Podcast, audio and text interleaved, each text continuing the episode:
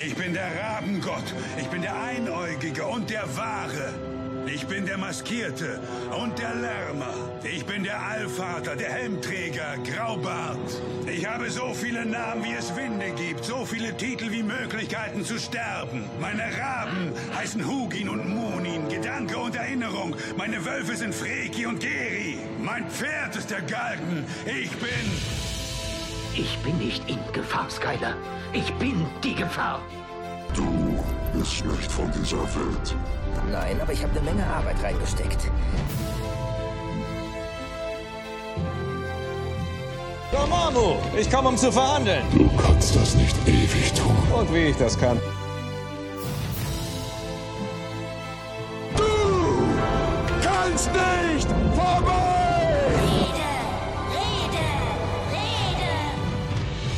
Und hier sind die Götter des Podcast-Imperiums, die Film- und Serienrepublik in der Ausgabe 15 mit einer Serie aus den Vereinigten Staaten. Herzlich willkommen zur neuesten Ausgabe unseres Podcastes. Wir haben uns ja kürzlich ein kleines Special erlaubt und jetzt sind wir wieder mit unserer regulären 15. Ausgabe für euch auf Sendung.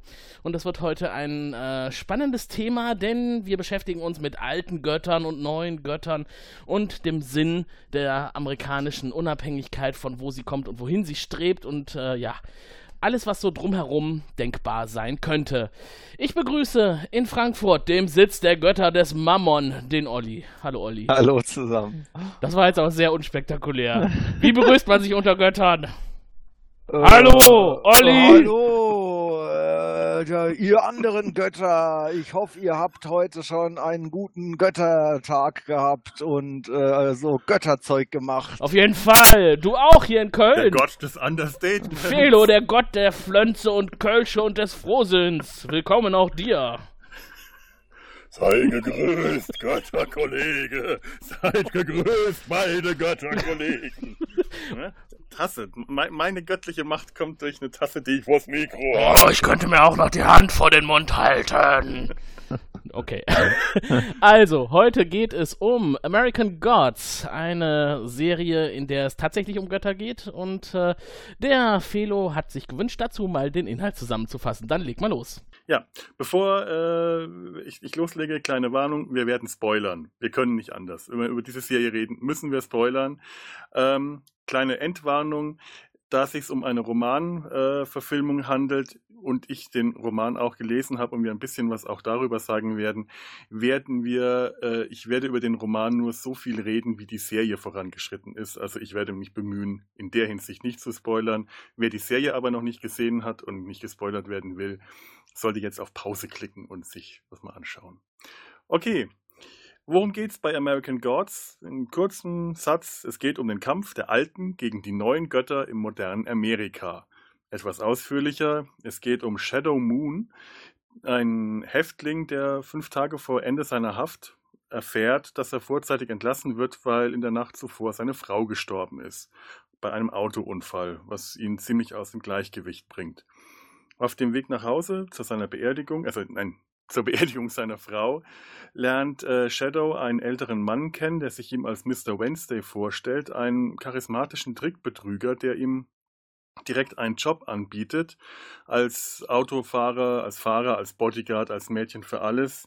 Shadow lehnt zuerst ab, weil er weiß, er hat ja noch einen Job in Aussicht. Sein alter Kumpel Robbie äh, wird ihn anstellen, als er zu Hause erfährt, dass Robbie zusammen mit seiner Frau, also mit Shadows Frau im Autounfall gestorben ist, während ähm, ja, Shadows Frau Robbie einen geblasen hat, ähm, hat sich die Sache mit dem Job auch erledigt und er nimmt das Jobangebot von Mr. Wednesday an. Es kommt jetzt zu einer Reihe von seltsamen Begegnungen, während Shadow und Mr. Wednesday quer durch die USA fahren und wichtige Leute treffen und für ein größeres Treffen, eine größere Zusammenkunft vorbereiten. Diese, diese seltsamen Begegnungen, die äh, Shadow da hat, die sind unter anderem sehr skurril und nicht selten lebensgefährlich für ihn. Aber eine der Begegnungen ist tatsächlich mit seiner toten Frau, die aus dem Grab auferstanden ist, um Shadow zu beschützen, ihm zu folgen, in Begleitung eines irischen Leprechauns. Ähm, das ist eine Nebenhandlung, die auch, ihre, äh, auch sehr schön auserzählt wird. Ähm, Ich weiß nicht, ob es in der deutschen Übersetzung Troll heißt, aber ein Leprechaun ist ein irischer Kobold. Laura und äh, Matt Sweeney, der Kobold, sind beide unterwegs, um Shadow und Wednesday zu verfolgen, aber unter anderem auch mit dem Ziel, Laura von aus ihrem untoten Dasein zu befreien. Und zwar nicht, um sie zu töten, sondern um sie dauerhaft lebendig zu machen. Beide haben da ihre eigenen Motivationen. Der Leprechaun will eine Münze wieder haben, die Laura versehentlich bekommen hat, die sie am Leben erhält, die er nie hätte weggeben dürfen. Im Laufe der Zeit wird immer deutlicher für Shadow, dass mit Mr. Wednesday irgendwas nicht stimmt. Der ist sowieso schon sehr mysteriös und nicht sehr zugänglich. Sie erleben einiges an eigenartigen äh, Abenteuern, ein paar Trickbetrügermaschen, ein paar Begegnungen mit sehr seltsamen, unangenehmen Menschen, mit sehr wirklich seltsamen Charakteren, übersinnlichen Charakteren und langsam wird Shadow klar, dass mit Mr. Wednesday wirklich was nicht stimmt. Letzten Endes stellt sich, äh, gibt sich Mr. Wednesday auf einer großen Versammlung, auf einer, äh, bei einer Osterparty, bei der nicht nur die Göttin des Osterfestes oder der Morgenröte, sondern auch jede Menge Jesusse anwesend sind. Wunderschön. Jesusse in allen Farben, gibt sich Wednesday als der nordische Alt Allvater der Götter, der Göttervater Odin zu erkennen. Und äh, es wird klar, er sammelt die alten Götter zum letzten Kampf gegen die neuen modernen Götter, die Amerika überschwemmt haben, während die alten Götter ihre Macht verloren haben. Und damit ist die erste Staffel dann Und zu diesem Ende. Outing von Odin haben wir ja schon leicht vorweggegriffen. Ihr habt ja eben kurz vor unserem Intro schon einen laut schreienden Gott gehört. Das war er. Als er nämlich das Mhm. Geheimnis gelüftet hat, wer er ist. Er ist Wotan Odin, der, Al- äh, der Göttervater aus der nordischen Mythologie.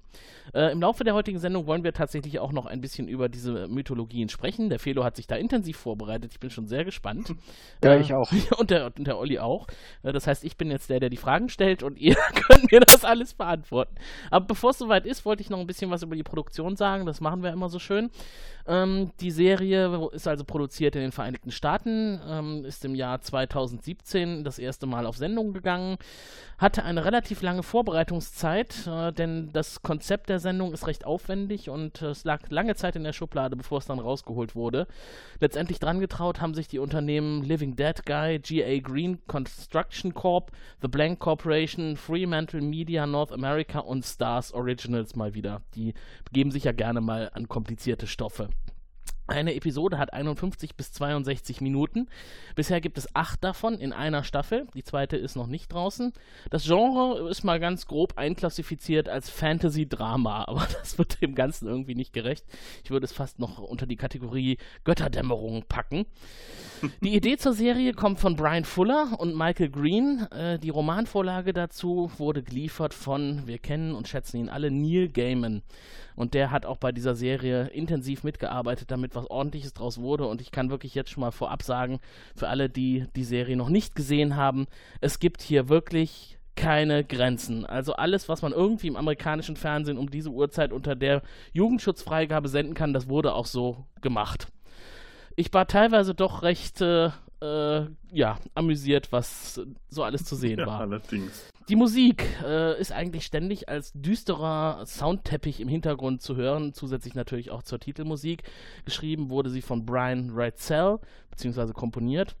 Und das Ganze wurde zum ersten Mal ausgestrahlt auf Stars in den USA am 30. April in diesem Jahr, 2017, und hier bei uns in Deutschland kurze Zeit später, eigentlich wenige Tage später, am 1. Mai 2017 auf Amazon Video. Und noch kurz zur Person des Brian Fuller. Der kam mir nämlich beim Durchlesen der Produktionsdaten bekannt vor. Und dann habe ich mal nachgeschaut und ich habe dann auch schnell rausgefunden, woher er mir bekannt vorkam. Der war in, intensiv beteiligt an der Produktion bzw. an der Drehbucherstellung von Star Trek Raumschiff Voyager. Viele der Stories, die da umgesetzt wurden, kommen aus seiner Feder. Im Star Trek-Universum hätte er auch bei der neuen Serie Discovery mitspielen sollen. Das hat dann aber nicht geklappt. Da hat er sich 2016 entschieden, der bisherigen Planung den Rücken zu drehen und seine ganze Kraft auf American Gods zu konzentrieren. Nicht unbedingt eine schlechte Entscheidung, wenn man sich die Serie jetzt anschaut. Ich muss zu meiner Schande gestehen, dass ich den Namen Brian Fuller tatsächlich mit äh, Discovery die ganze Zeit in Verbindung gebracht habe. Mir erst vor kurzem klar geworden ist, dass der da ja schon längst ausgestiegen ist. Und ich so ein paar Dinge, die äh, ich äh, ja gerne äh, kritisieren möchte bei der Umsetzung von, vom Roman zur Serie, jetzt ganz äh, unwillkürlich mit äh, ein paar Dingen, die an Discovery gerade für Unmut sorg, sorgen, in Verbindung gebracht habe. Und nachdem ich gemerkt habe, dass das ja gar nicht mehr funktioniert. Mm. Mein ganzer schöner Rant ist damit in sich zusammengefallen. Das tut uns aber leid. Wer den ein oder anderen Rant von Felo hören möchte, hört mal in die letzten Episoden rein. da dürfte was dazu zu finden sein. Aber ich glaube auch, er hat die richtige Entscheidung getroffen und Erfahrung bringt er zum Beispiel auch mit aus der Produktion der Serie Hannibal. Wir haben ja kürzlich Dexter besprochen und äh, da hat Olli den schönen Vergleich geprägt. Wenn man die Möglichkeit hat zu entscheiden, was schaue ich jetzt als erstes, Hannibal oder Dexter, dann zuerst Hannibal. Ja, ich liebe Hannibal, finde ich super. Hannibal ist großartig und dieser Stil, der findet sich auch hier bei American Gods wieder. Es ist sehr äh, ikonisch. Man hat sehr viele kleine Dinge, auf die man achten kann, die irgendwie alle eine Bedeutung haben, irgendeine versteckte Bedeutung. Ich habe jetzt äh, vorgestern und gestern noch einmal die, die ersten drei Folgen gesehen und da sind mir viele Dinge aufgefallen, wo ich beim ersten Mal schauen überhaupt nicht richtig hingeguckt habe. Aber die Serie gibt wirklich viel her. Auch im Detail. Ja, ja so und sie sagen. startet ziemlich spektakulär mit der Ankunft einiger Wikinger auf einer scheinbar Insel, auf einem tropischen Island. Wir wissen später, es ist kein tropisches Island, es ist Amerika. Und äh, bevor sie dort ihren Fuß hinsetzen können, wird der erste der Wikinger erstmal so richtig schön von gefühlten 20 Millionen Pfeilen durchbohrt. Das ist ein richtiger Comic-Effekt. Ja. Es, gibt, äh, es gibt im Roman wie in der Serie immer wieder so ein kurze Einschnitte, also kurze Erzählungen, wie die Götter nach Amerika gekommen sind. Und äh, Hierbei handelt es sich tatsächlich um die Erzählung, wie ist Odin nach Amerika gekommen. Im, im Roman ist das eine ganz andere Erzählung, die, ähm, also die, diese Erzählungen, diese Coming to America Erzählungen, um gleich mal so ein bisschen Unterschied zwischen Roman und zur Serie ähm, rauszubringen, sind im Roman alle sehr viel äh, zurückgehaltener, die, sagen wir, realistischer. Das sind tatsächlich Erzählungen, wo du weißt, es kann so passiert sein. Im Film sind das Comics wenn hier der erste Wikinger von Nadeln, von, von Nadeln, von Pfeilen gespickt ist, oder wenn sie später eine Schlacht inszenieren, um den äh, Kriegsgott Odin zu gefallen und das Blut spritzt, das Blut spritzt teilweise über den, den schwarzen Balken oben im Bild. Mhm. Das ist Comic-Gewalt. äh, und er hat so viele andere ähm, kurze Filme, die dann später andere Götter bei ihrer Ankunft in Amerika zeigen und die sind alles so überzeichnet und zum Teil wunderschön gemacht. Es gibt eine animierte Sequenz, bei der die ersten äh, Vorfahren der Indianer, der Ureinwohner nach Amerika kommen und das sieht aus wie Puppentrick. Das ist 3D animiert, aber es ist ganz tolle Animation. Es ist wirklich ähm, überspitzt, überzeichnet, dass es nicht realistisch ist, dass es als reine Erzählung innerhalb dieser Geschichte funktioniert. Und ähm, das ist das ist eine Veränderung vom Roman zur Serie. Ähm, also es gibt viele solcher Veränderungen. Der, die, die, Serie nimmt sich da sehr viele Freiheiten heraus. Ähm, die Handlungsabläufe sind teilweise in anderer Reihenfolge. Die, die Figuren sind äh, zum Teil ganz anders dargestellt und äh, nicht nur nicht nur optisch, sondern auch was ihre Funktion innerhalb der Geschichte angeht, so dass ich jetzt zum Beispiel, nachdem ich den Roman gerade zu Ende gelesen habe, ähm, nicht sagen kann, ob äh, nicht vorhersagen kann, ob sich, ob die Serie auf die gleiche Weise ändern wird, weil manche äh, Begebenheiten, manche Umstände in der Serie komplett anders dargestellt werden und so nicht mehr funktionieren könnten. Also ich könnte jetzt das Ende spoilern, äh, Mache ich natürlich nicht, weil natürlich immer noch eine Chance besteht, dass es tatsächlich so passiert. Aber ich wäre nicht sicher, dass es in der Serie auch noch passiert. Die Autoren haben sich da scheinbar eine Menge Freiheit. Also die genommen. Buchvorlage würde ich jetzt mal als hochphilosophisch bezeichnen. Und die Umsetzung derselben hat wirklich recht lange gedauert. Deswegen sagte ich eben, war lange in der Schublade. Und deswegen ist auch Neil Gaiman tatsächlich jetzt sehr nah an die Umsetzung herangeführt worden. Ähm, die Macher dieser Serie haben wenig Grenzen auferlegt bekommen von den produzierenden Studios und das merkt man. Die haben wirklich in kreativer Runde alles umgesetzt, was man irgendwie als komplizierte Anforderungen aus dem Buch sich vorstellen kann. Ich habe das Buch nicht gelesen, aber wenn es darum geht, etwas zu visualisieren, in Ton und Bild zu packen, hat man das Gefühl, die haben versucht, das Optimum rauszuholen aus jeder einzelnen Szene. Ja, Ja, so ist es mir das auch vorgekommen. Also ich äh, habe jetzt, während ich das Buch gelesen habe, an einigen Stellen äh, gedacht, nee, also schade, dass es so nicht umgesetzt worden, weil das Buch ist toll. Es liest sich wunderbar. Es ist ein ganz großartiges Buch. Ich kann es auch wirklich jedem nur empfehlen. Aber äh, wenn ich jetzt den Anspruch an einen, einen filmischen Anspruch anlege, äh, macht, der, macht die Serie das genau richtig. Mhm. Sie haben die Sachen verändert im Großen und Ganzen. Es gibt so ein paar Kleinigkeiten, wo ich gesagt hätte, also hier äh, finde ich äh, grenzwertig.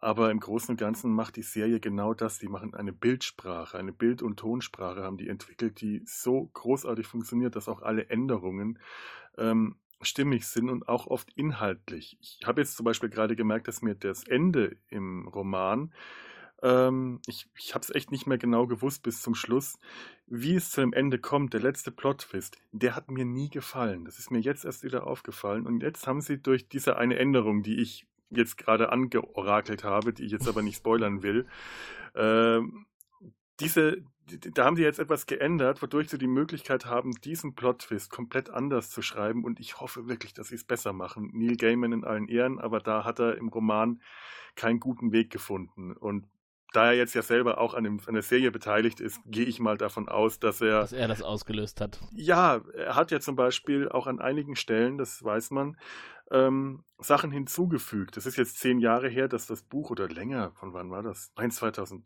1 von den Dreh rum. Mhm. Also er hat viel Zeit gehabt, ähm, wie dann viele Autoren das dann gerne mal machen, überlegen sich nochmal, äh, ja, hätte ich es besser machen können, was könnte ich ändern? Muss ja nicht wie bei George Lucas sein, dass es dann verschlimmbessert wird. Aber äh, auch er hat dann einige Sachen hinzugefügt. Es gibt zum Beispiel eine ganze Sequenz, in der äh, Wednesday und Shadow eine ganze Folge äh, eine, ein, ein, ein, den Gott Vulkan besuchen der äh, wird in einer amerikanischen Stadt quasi als Gott angebetet. Also er hat, äh, er ist Großindustrieller und äh, die, die Geschichte, die da erzählt wird, besteht auf einer, beruht auf einer wahren Begebenheit, die Neil Gaiman auf einer äh, Lesereise erzählt bekommen hat und so eingebaut hat, weil sie hervorragend dazu passt. Mhm. Es ging um eine, ähm, eine, eine Fabrik, die äh, keine Sicherheitsvorkehrungen getroffen hat, weil die Versicherungsleute ausgerechnet haben, ähm, es kommt billiger, immer wieder mal einmal im Jahr oder so ähm, Abfindungen an die Hinterbliebenen von verunglückten Angestellten äh, zu bezahlen. Also da möchte ich ja mal einwerfen, so kalkulieren Versicherer nicht. Wir sind keine Unmenschen. das sagst du hier. Zumindest nicht in Europa. in Amerika ist alles Aber möglich. Also hier muss das scheinbar tatsächlich, vielleicht war es auch nicht die Versicherung, vielleicht war es ähm, Nein, das kann nicht die Firmenleitung. Wahrscheinlich. Und äh, diese, äh, diese Geschichte hat er so eingebaut, dass ähm, diese einmal im Jahr äh, stürzt ein, äh, ein Arbeiter in eine der glühenden Stahlbecken mit äh, flüssiger glühenden Stahl, weil das eine, eine Waffenfabrik ist. Und das ist dann quasi das Menschenopfer an den Gott Vulkan. Mhm. Und das ist so eine tolle Geschichte, die natürlich im Roman nicht vorkommt, die aber so hundertprozentig genau in den Roman gepasst hätte, dass ich mich so freue, dass äh, Neil Gaiman da beteiligt war und diese Geschichte hier in die Serie einbauen konnte, was ganz offensichtlich äh, auch so sein musste. Und es ist schön, wenn der Autor tatsächlich bis, ich hoffe, dass er bis zum Schluss äh, an der Serie beteiligt sein wird und nicht wie George R. R. Martin bei Game of Thrones irgendwann. Nur noch gedrängelt wird. Mach ja, endlich mal. Ja, mittlerweile nichts mehr mit der Serie mhm. zu tun hat. Ich möchte gar nicht über die aktuelle Staffel reden. Ja, das, das, Ende hat er ja schon vorgegeben, insofern werden sie sich wohl daran halten müssen. Aber wir sind bei American Gods und ja. ähm, bevor wir jetzt also zu dem Punkt kommen, wo es um Wotan geht, haben wir jetzt schon ein bisschen was erzählt darüber, was äh, Inhalt ist. Es geht also tatsächlich um Götter und Wednesday als Odin ist der, der große Chef von allen, könnte man so sagen. Also der, ich weiß gar nicht, ob er ein gewählter Chef ist, so eine Art äh, Anführer, der äh, von allen toleriert wird oder ob er das irgendwo tatsächlich Gott gegeben hat. Ähm, ja, wie, wie bei solchen Anführern Naturen. Ähm, äh, es ist ja so, hier äh, treffen viele verschiedene Götter-Pantheons. Kann man Pantheons sagen? Ich habe keine Ahnung. Pa Pantheone, Patinas, pa Pan Pantheonen zusammen, die eigentlich nicht zusammengehören. Also Odin ist zwar der Göttervater im norwegischen, nordischen Pantheon, ähm, aber nicht unbedingt äh, im indischen oder slawischen oder karibischen oder afrikanischen. Aber er ist durch seine äh, Figur als Anführer der Götter, als charismatischer Anführer, wird er von den anderen Göttern recht schnell akzeptiert oder, sagen wir mal, nicht akzeptiert, sondern oft auch widerwillig und murrend. Da es ja um die beiden Seiten geht, die alte Mystik und die neuen Götter, äh, denke ich mal, passt das schon, weil es mhm. sind halt alles alte Götter, die unter seiner, in, unter seiner Führung im Grunde stehen. Ob die jetzt aus, aus dem Norden kommen oder aus Asien, das spielt ja keine Rolle. Solange es Götter sind, die aus der alten Zeit sind, gehören sie zu ihm und die Götter der neuen Zeit gehören zu. Und das finde ich großartig, dass sie da mitmacht. Gillian Anderson, eine ja. Schauspielerin, die wir ja alle aus äh, Serien wie Akte X zum Beispiel kennen. Und ja, sie spielt hier auch eine der neuen Göttinnen. Und äh, ich finde einfach toll, was, wie die teilweise inszeniert wird in der Serie. Die ist wirklich toll. Ich habe sie zuerst überhaupt nicht erkannt. Und ich finde sie jetzt sehr viel sexier, als ich das damals jemals zu Akte X-Zeiten gefunden hätte. Die ist wirklich ja, definitiv. toll. Mhm. Sie spielt die Medien, also die, die, die Mediengottheit. Und da tritt sie mhm. als Marilyn Monroe auf, als alte 60er Jahre Fernsehstar, war das äh, I Love Ach, Da habe ich ja direkt mal eine Frage, genau, I Love mhm. Lucy. Das ist nämlich das erste Mal, dass Shadow Moon, der äh, Bodyguard von Mr. Wednesday, der aus dem Gefängnis äh, freikam, auf sie trifft, ist in einem Walmart und da gibt es eine Fernsehwand und da ist diese, dieser Film anscheinend zu sehen und er erkennt sie als I Love Lucy. Wissen wir, was es damit auf, sie, auf sich hat? Ich ist das eine Serie aus, aus Amerika, aus dieser aus dieses, ja. muss irgendwas Schwarz-Weißes sein? Es ne? ist aus der Schwarz-Weiß-Zeit und die Serie heißt I Love Lucy und ähm, die Schauspielerin hieß auch Lucy oder Lucille und die Figur hieß auch so. Ich, es, Lucille Ball und die Schauspielerin hieß Lucy irgendwas. Es kann aber auch genau mhm. andersrum gewesen sein, dass Lucille Ball die Figur und die andere die Schauspielerin ist. Und I Love Lucy war wohl in den 50er oder 60er eine ziemlich bekannte amerikanische Fernsehserie, die in Amerika jeder kennen wird, so wie man bei uns, mhm. keine Ahnung, Derek oder den Alten oder so kennt. Man kennt es einfach. Aber das macht sie toll. Sie redet aus ja. dem Bildschirm mit ihm, wie er halt zufällig gerade vorbeigeht. Ist halt so halb in der Rolle der I Love Lucy und halb in der Rolle äh, als Göttin und versucht ihn auf ihre Seite zu ziehen und dann halt auch mit so Dingen wie, ach, gib doch zu, du willst doch nur, dass ich meine Titten zeige. Ja, willst du die Titten von Lucy, von Lucy sehen? sehen. Ja. ja. genau. I Love Lucy. Auch so schön, wie sie zeigt, sie kontrolliert das alles. Sie äh, ändert mal eben von Schwarz-Weiß auf Farbe, drückt das Bild, den Bildschirm, das Bildformat von 4 zu 3 auf 16 zu 9 auf mit den Händen und mhm. äh, spricht Shadow direkt an. Das ist so gut. Später in der Serie, wo man schon so viele verrückte Dinge gesehen hat, äh, würde das gar nicht mehr so funktionieren. Aber zu diesem Zeitpunkt ist das ähm, noch ziemlich absurd und man kann Shadow in dem Moment total verstehen, dass ihn das total aus der Fassung bringt, dass er Absolut. den Stecker mhm. aus dem Fernseher zieht und total verstört ist darüber. Und auch später noch, als er wieder auf Wednesday trifft, ja. äh, erzählt er auch, dass ihn das absolut beschäftigt hat, dass äh, da sowas passiert ist und dass er Angst hat, wahnsinnig zu werden. Das ist ja nicht das Einzige, was passiert. Er bekommt ja in einer Traumsequenz auch den Dom, äh, den, den Dom, den Mond ausgehändigt. Wir Kölner denken bei, bei großen, schönen Dingen immer an den Dom zuerst. Irgendwas mit O muss der Dom ja, sein. genau. Also der Mond, äh, das Ding am Himmel. Äh, direkt als Münze, als Silberdollar in die Hand ausgehändigt. Das ist auch eine, auch schöne, eine schöne Sache. Ja. Hm. Ja, vielleicht sollte ich mal ein bisschen was über die Götter sagen. Dann könnten wir da ähm, gerade mal so hier äh, hingehen. Das ist die Stelle, wo er auf äh, den slawischen Gott Tschernobok trifft. Das ist ein slawischer, westslawischer Gott aus dem 12. Jahrhundert, ein ähm, dualistischer Gott, eine dualistische Gottheit, nämlich ein guter und ein böser Gott. Der schwarze, dunkle Gott des Unglücks, des Chaos, das ist Tschernobok, und sein Gegenstück ist sein Bruder Bielbok, der helle Gott des Lichts, des Glücks. Und äh, er ist nur, der, der gute Gott ist nicht anwesend und äh, Janobok äh, lamentiert auch ein bisschen rum, ja, mein Bruder ist schon lange weg. Ähm, es wird auch im Roman nicht so richtig, äh, ganz lange nicht so richtig klar gemacht, warum eigentlich Bielbock nicht da ist, wo, wo der hin ist. Ganz viele Götter sind verschwunden.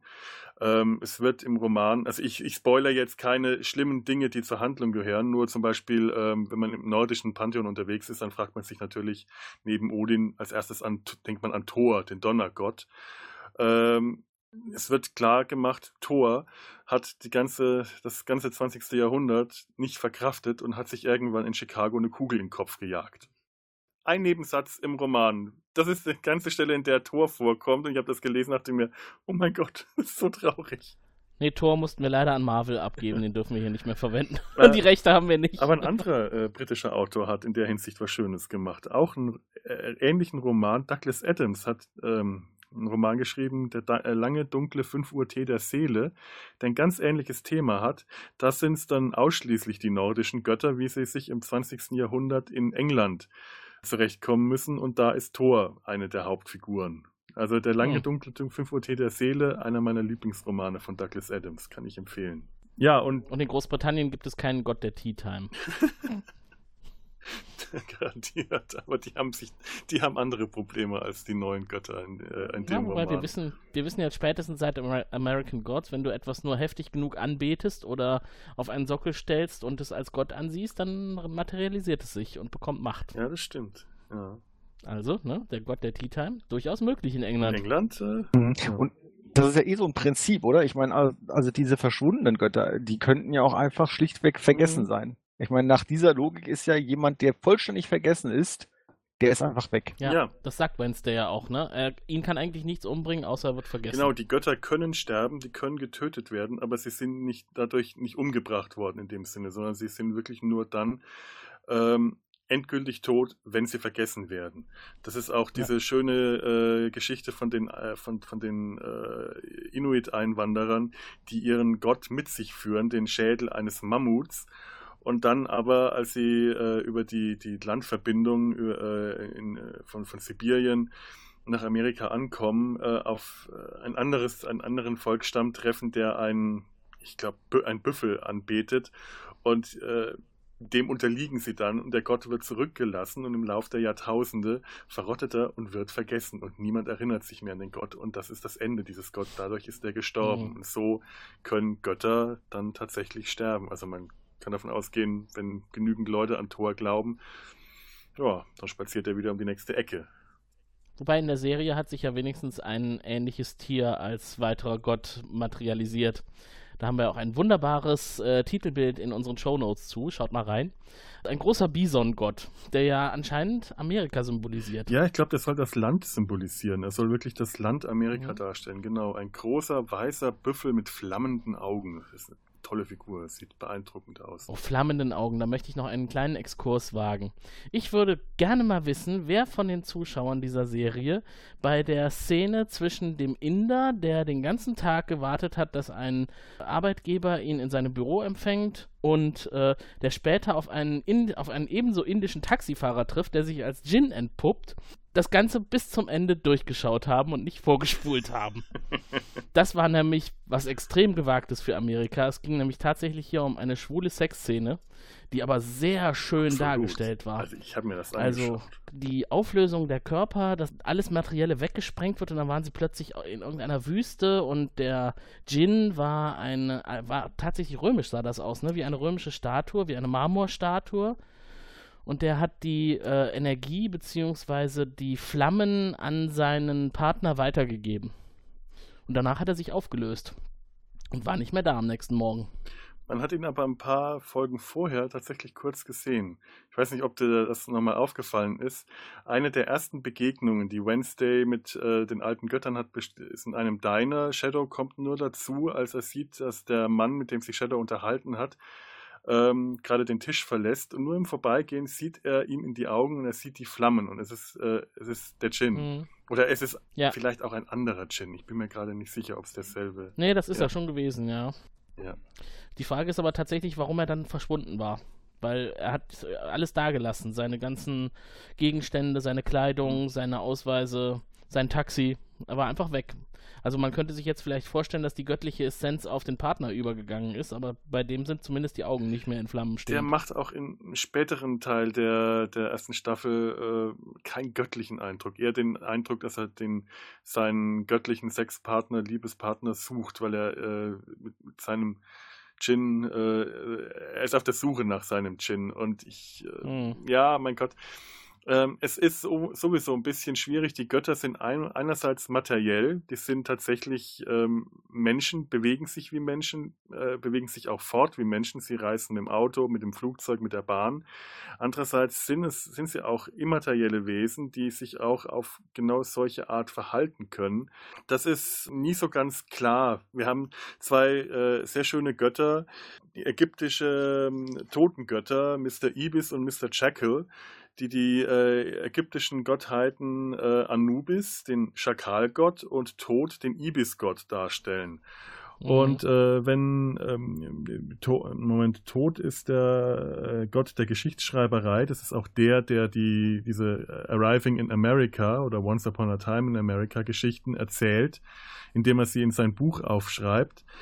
Ähm, Während ähm, Anubis der Gott des, der Todesgott ist, der die Toten abholt und ihr Herz auf eine Waage legt und es mit einer Feder aufwiegt. Wenn die Waage im Gleichgewicht ist oder das Herz leichter ist als die Feder, dann darf der Tote, ähm, ich weiß gar nicht mehr, was er dann darf, wählen, selber wählen, welchen, welchen Weg er geht oder ins in welche Ja. Welt, in welche Welt er danach gehen möchte. Wobei das nicht ganz übereinstimmt mit der tatsächlichen ägyptischen Mythologie, wo es ja darum geht, dass der Verstorbene, nachdem diese Prüfung der, des Gewichts mit der Feder, das, das Herz wurde Mhm. gegen die Feder gewogen, äh, dann wurde er auf einen Totenkahn gesetzt und musste dann von einem speziellen Fährmann ins Totenreich äh, überbracht Ja, werden. der Fährmann ins Totenreich ist ja auch eine wiederkehrende äh, Gestalt, die in sehr vielen verschiedenen Mythologien immer wieder vorkommt. Es scheint, also es gibt immer wieder so gewisse Themen und gewisse wiederkehrende Themen, ähm, die, die sich quer durch alle möglichen Mythologien wieder treffen. Übrigens gerade nur ganz kurz äh, am Rande. Das mit der Feder wird im Roman so erklärt. Shadow fragt äh, Mr. Äh, Ibis oder äh, Mr. Shackle, wie, wieso, wie das mit der Feder funktioniert. Und der meint, naja, wir benutzen eine sehr schwere Feder. Aha, okay. Fake!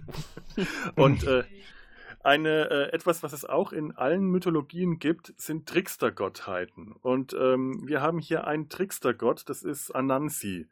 Das ist der, der äh, Gott, den die, ähm, die, die schwarzen Sklaven nach Amerika gebracht haben. Anansi oder auch hier Mr. Nancy genannt, ist ein, ähm, ein wo habe ich es hier stehen, ein westafrikanischer Trickstergott. Trickstergottheiten sind ähm, Götter, die durch List und Tücke und Schleue sich durchs Leben schlagen und äh, äh, quasi den, den Menschen Hoffnung geben, dass man nicht stark sein muss, sondern den Widrigkeiten im Leben durch, durch Raffinesse, durch reinen Grips begegnen kann. Er hatte ja auch einen schönen Auftritt in äh, dieser Serie, als er auf dem Schiff Das angerufen toll, wird. oder? Von den schwarzen Sklaven, die angekettet im Frachtraum auf hoher See von Holländern transportiert worden sind. Und er erscheint halt, er reagiert auf das Gebet, das an ihn gerichtet wird und materialisiert sich in moderner Kleidung, also so Kleidung aus den 70er Ja. Jahren des letzten Jahrhunderts. Und äh, steht dann da halt in diesem Frachtraum, wo die ganzen halbnackt angeketteten Sklaven natürlich in einer ganz anderen Zeitepoche leben. Dann versucht man sich vorzustellen, wie das auf die gewirkt hat, ne? wenn plötzlich dieser Und er Typ da redet steht. auch so mit Ja. ihnen. So Sachen wie, ja, jetzt solltet ihr besser schnell schwimmen lernen. So entstehen Stereotypen. Und Und ihr wisst es noch nicht, ihr hört es Herrlich. heute zum ersten Mal, ihr seid schwarz. Ja. Momentan wisst ihr das noch nicht, aber alle, die oben auf Deck sind, die sind weiß. Die haben für sich festgelegt, dass sie weiß sind und damit seid ihr automatisch schwarz. Und äh, Ja. ist ganz toll. Ich meine, ähm, das widerspricht jetzt so ein bisschen dem tatsächlichen äh, Verständnis, wie die Götter funktionieren im, im Roman. Götter sind keine Zeitreisende. Das sind zwar äh, auch nicht unbedingt allmächtig oder allwissend, aber ähm, sie, sie gehen zwar in diese Richtung, aber so etwas wie, dass er im, äh, weiß nicht, 17. Jahrhundert oder 18., wann, wann immer das jetzt spielt, äh, tatsächlich in der Kluft des 20. Jahrhunderts auftaucht und alle schon weiß, was später passiert, äh, ist mit dem Mhm. Roman passt das nicht zusammen. Aber andererseits ist es eine so tolle Szene, es ist so eine tolle Sequenz. Es ist interpretiert und das finde Ich ich, finde es okay. auch vollkommen also, in Ordnung. Ich, ich, äh, Ja. das, ist, das ist nicht mal Kritik an der Serie, denn äh, das ist eine, eine äh, Stelle, die ich wirklich mag. Die finde ich richtig toll. Ich Ja, Es ist gut. nur, ähm, hier haben sie sich wirklich viele Freiheiten genommen. Ähm, wie, wie zum Beispiel, ähm, die haben sich auch viele Freiheiten bei den Charakteren, bei der Besetzung genommen. Ah, ne, da komme ich vielleicht später nochmal, nur weil wir gerade noch bei den beiden Ägyptern waren. Die sind sehr schwarz dafür, dass sie eigentlich Ägypter sein sollten. Und im Roman erklären sie auch, dass sie eigentlich nicht schwarz sind, dass sie sich auch nie als Afrikaner gesehen haben, sondern als das Volk vom Nil. Und wir haben hier deutliche Afroamerikaner. Und natürlich, klar, bei der Besetzung suchst du gute Schauspieler aus, die auch zu der Rolle passen, aber ähm, das passt nicht zu ägyptischen Göttern, dass sie wirklich schwarz sind. Und es gibt noch so ein paar andere Stellen, zum Beispiel Shadow. Shadow Moon ist ziemlich deutlich ein Schwarzer. Er wird, es ist nicht, äh, er ist gut gecastet. Der Schauspieler ist wirklich gut und der spielt die Rolle, die er spielt, wirklich perfekt so, wie sie im Buch äh, angelegt ist. Nur er sieht eigentlich zu schwarz aus. Im Buch, und das ist nicht ganz unwichtig, wird er so beschrieben, dass man eigentlich nicht genau weiß, zu welcher Ethnizität er zugehörig ist. Er wird am Anfang von einem der Gefängniswärter im Buch auch deswegen gehänselt, was bist du eigentlich? Bist, bist du ein Nigger, bist du ein Zigeuner? Und äh, das kommt in in der Serie dann, dann, dann dementsprechend nicht vor. Der Gefängniswärter ist eher fast ein bisschen empathisch, als er hört, dass Shadows Frau gestorben ist. Haha, gute Nachricht, schlechte Nachricht, wir lassen dich eher raus. Schlechte Nachricht, deine Frau ist tot. Und da wird im Roman wird tatsächlich darauf eingegangen, dass Shadow im Gefängnis zum einen deshalb von den ganzen Nazi-Gangs in Ruhe gelassen wurde, weil er äh, an die zwei Meter groß und kräftig ist. Zum anderen, weil sie aber auch nicht wussten, mit welchem Schimpfwort sie ihn bezeichnen sollten, weil sie ihn keiner Ethnizität zuordnen konnten. Also der, der klassische äh, amerikanische Rassenmischmasch.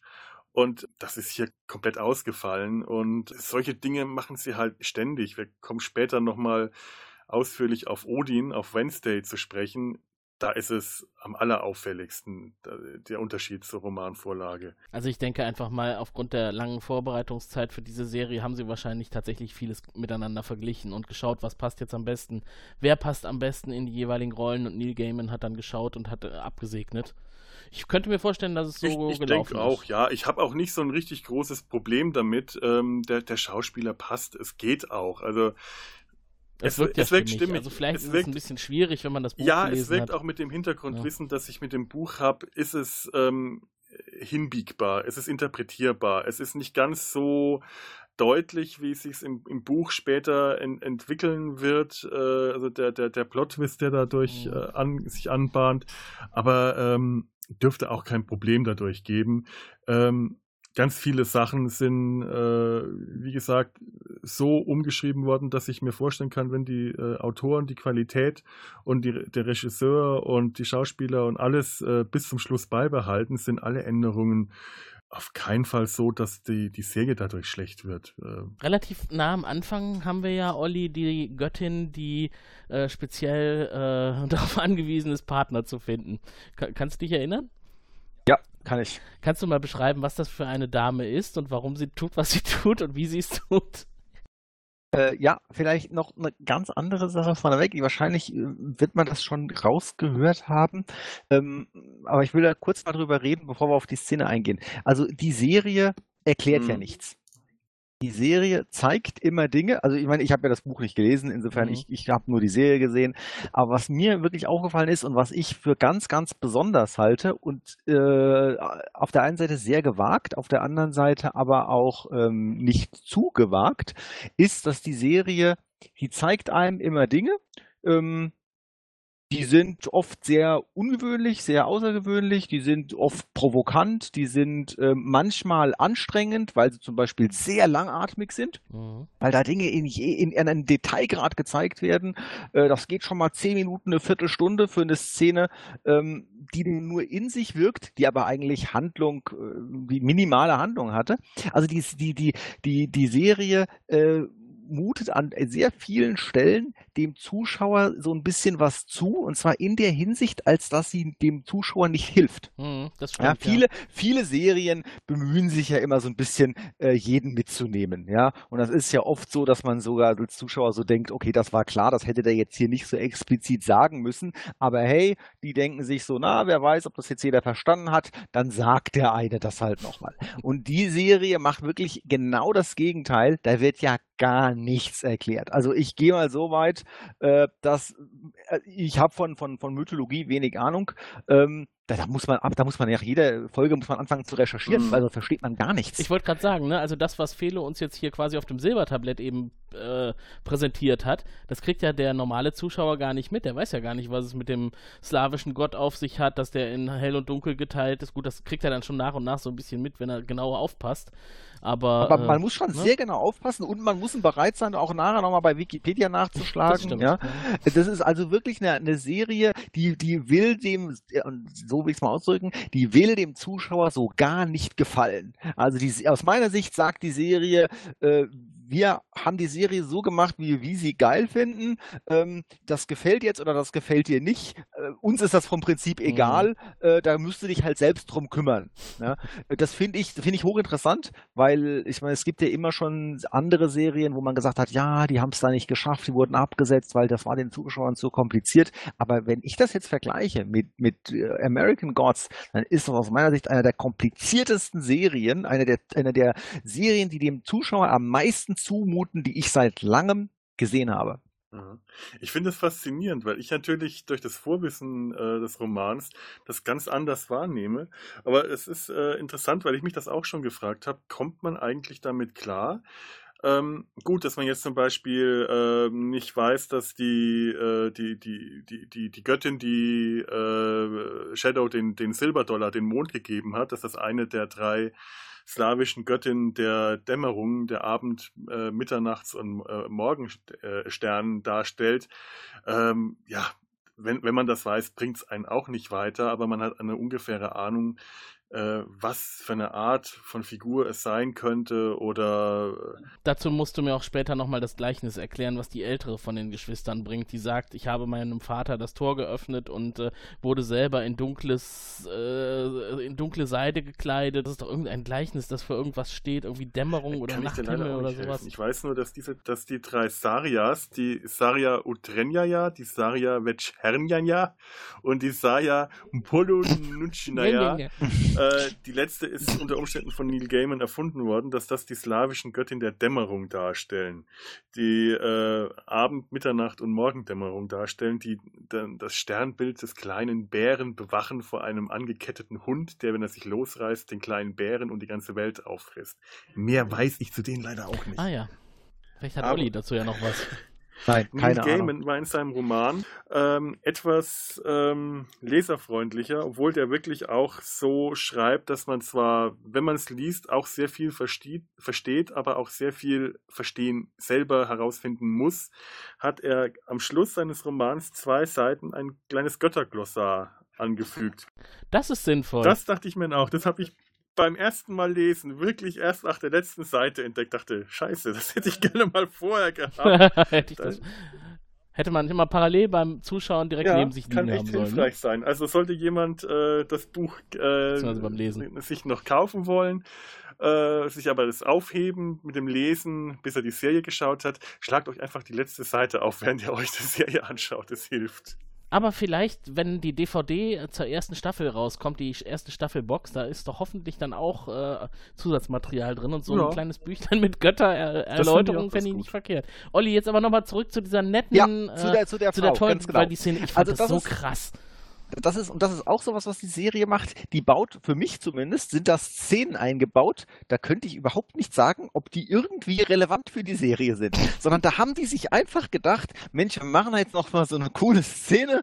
Das ist eher so eine Art, äh, das ist für, wenn man da Musik drunter legt, würde ich es für ein Musikvideo halten. Ich finde, das ist so typischer, das ist so abstrakter, abstrakte, Mhm. abstrakte Videokunst. Ja, jetzt kommen wir auf die Szene.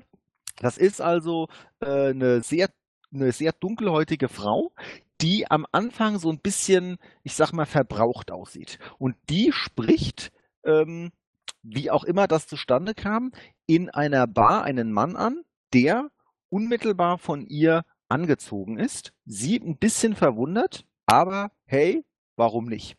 Dann gehen die also auf, auf ihr oder sein Zimmer, das spielt keine Rolle.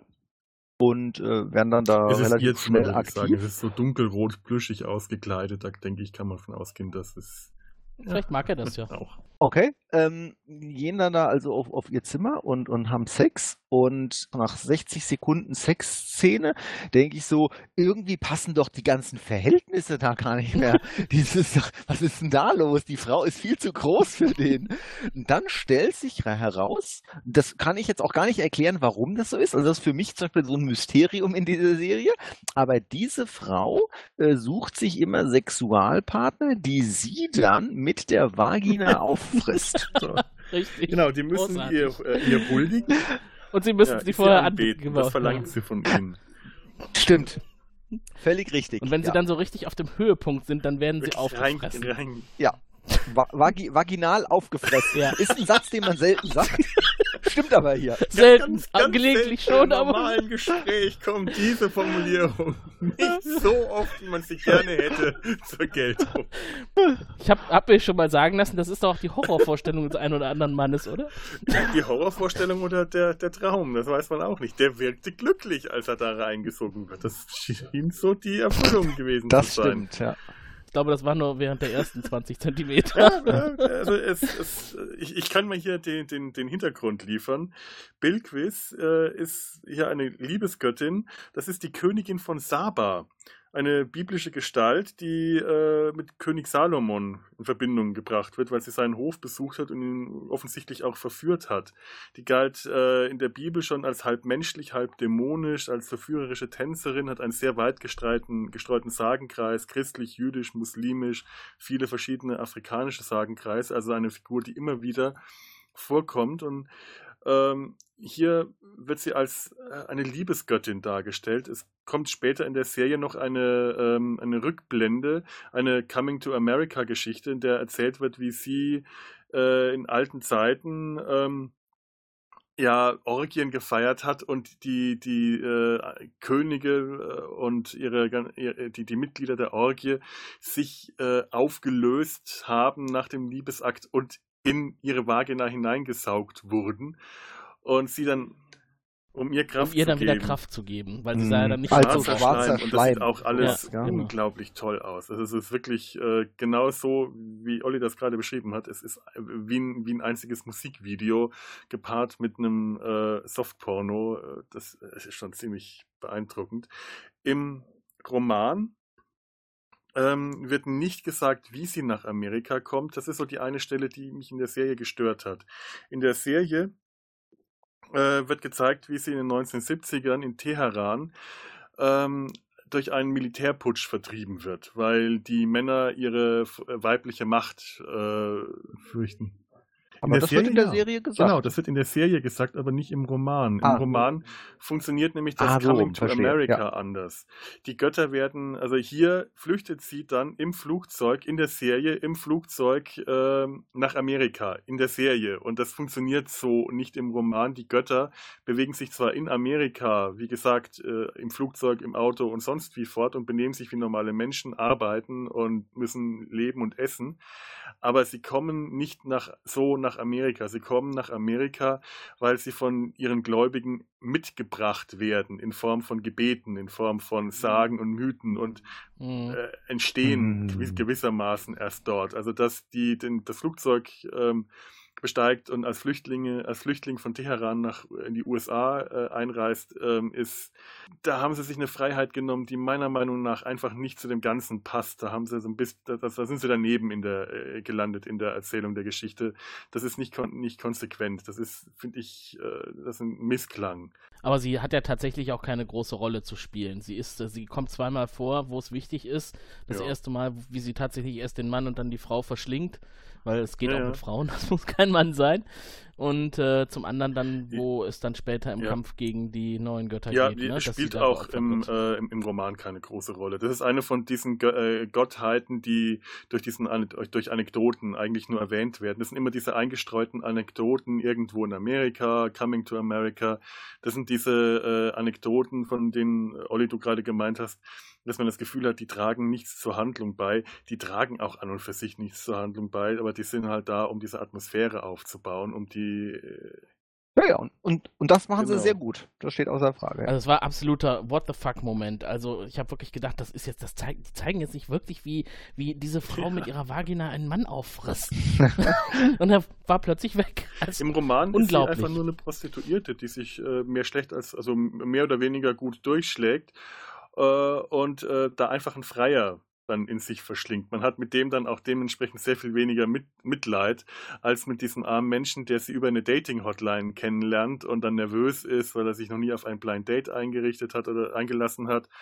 Und äh, in der Serie kommt äh, Billquist ziemlich gut zurecht, seit sie äh, die Dating-Hotlines in Dating-Hotlines äh, tätig ist, wodurch sie in der Serie auf äh, über die neuen Götter angesetzt wurde. Die haben sie auf ihre Seite gebracht, äh, indem sie, sie äh, ihr gesagt haben, hier, mach doch hier, hier das Internet, die Technik bietet dir viele Möglichkeiten, ähm, angebetet zu werden.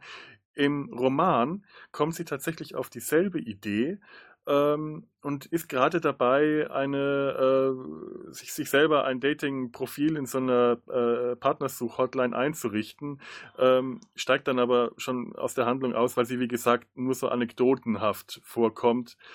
Das ist so der Unterschied, aber da die Figur weder in der Serie noch im Buch eine große Rolle spielt, ist der Unterschied äh, für die Handlung nicht wichtig. Macht tatsächlich in der, äh, also das macht, finde ich, in der Serie sogar tatsächlich mehr Sinn aber äh, parallel zu den alten Göttern gibt es auch die neuen Götter. Wir haben eben schon Gillian Anderson angesprochen, die äh, die Göttin der Medien, ja. der Medien oder die Mediengöttin verkörpert. Und sie hat noch einen äh, Unterstützer, das ist ähm, der TV-Gott oder der Gott der neuen Medien. Dieser kleine, dieser der, Internetgott. Der, der, verkörpert die Technik. Ja. ja. Der, der Technogott, Techno könnte ja. man so sagen. Äh, und dessen erster Auftritt ist relativ früh in der Serie, als er nämlich ähm, Shadow Moon ähm, gefangen nimmt in sein Auto und da taucht er auch in eine ganz andere Welt ein. Also das ist allein in der dreidimensionalen Darstellung faszinierend zu sehen, wie diese Limousine, in der er dann drin sitzt, auf der einen Seite er, auf der anderen Seite der Gott, äh, sich immer wieder auseinanderzieht und wieder verkleinert und dass der Raum verändert sich, das Volumen verändert sich. Plötzlich sind noch Gestalten da, die keine Gesichter haben. Äh, sein Leben wird bedroht und dann sitzt da dieser, dieser Knabe in seinen Turnschuhen und seinem Jogginganzug und seiner dicken Goldkette auf der anderen Seite und benimmt sich tatsächlich wie ein verzogener Sprössling von irgendeinem russischen Oligarchen. Und äh, am Ende ähm, ist das natürlich schon auch eine riskante Sache, die da gemacht wurde, denn das war der erste offene Angriff der neuen Götter gegen die alten Götter. Denn äh, Shadow Moon ist ja auf der Seite von Mr. Wednesday und dadurch ist Mr. Wednesday auch persönlich angegriffen. Und äh, fühlt sich natürlich jetzt hier auch genötigt, das Ganze wieder zurückzuschlagen. Was dann auch passiert. Und äh, einiges, was im, im, Anschluss passiert, das äh, spielt schon stark in die Richtung, wie also Shadow wieder auf seine Frau trifft und äh, mit welchen Gestalten er zu tun hat. Er wird ja kurzzeitig auch mal aufgehängt am Baum. Es ist viel Blut zu sehen. Das sind so Szenen, die sind künstlerisch sehr interessant, wie ich finde. Im Regen und äh, sehr viel Blut, also wirklich Blut in Massen, Blut im Regen, Blut auf dem Boden. Ähm, und dann halt diese ja, Gestalten, die auseinandergerissen eine werden. vollkommen unrealistisch überspitzte Gewaltdarstellung, ähnlich wie, äh, wie ich am, gemeint habe am Anfang, die, die, die Stelle mit den Wikingern, die nach Amerika kommen, Comic-Gewalt. Man sieht, wie die Leute wirklich zerrissen werden, wie das Blut in Fontänen spritzt. Am ja, Rückgrat auseinandergerissen das, werden. Der, der Schädel und das Rückgrat durch die Kopfhaut nach oben die Kopfhaut reißt auf und der Schädel mitsamt dem Rückgrat wird nach oben mhm. aus dem Körper rausgeschleudert in einer Blutfontäne.